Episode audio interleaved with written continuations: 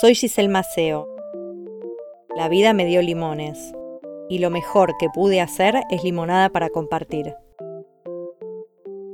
Yo siempre digo que a mí la vida no me dio limones, sino que me los revolvió por la cabeza. Pero hoy agradezco ese sacudón porque me obligó a salir del automático y me hizo despertar.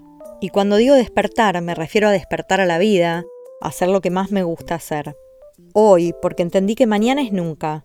Desde ese día escribo, dibujo y comparto mi limonada con el mundo. Este es un podcast con otras limonadas, relatos basados en historias reales que inspiran a seguir adelante, historias de duelo, señales y transformación que me compartieron y que deseo multiplicar. Porque yo siento que al abrirnos a los demás es como si nos dijéramos, si yo pude, vos podés, y si vos pudiste, yo puedo. Si la vida te da limones, no te olvides que la limonada es mucho menos amarga cuando se comparte.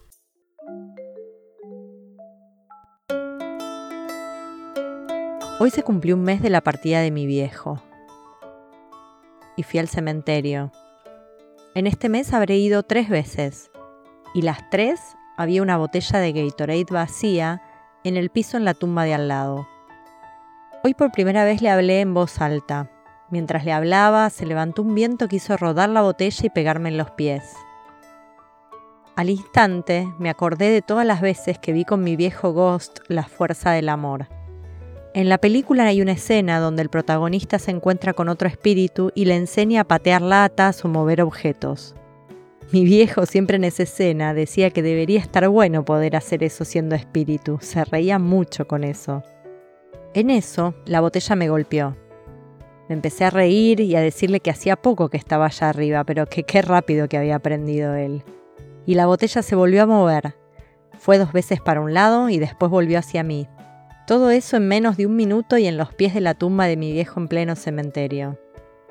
Sentí que en un momento muy triste para mí, él me quiso hacer reír como hacía siempre. Y lo logró.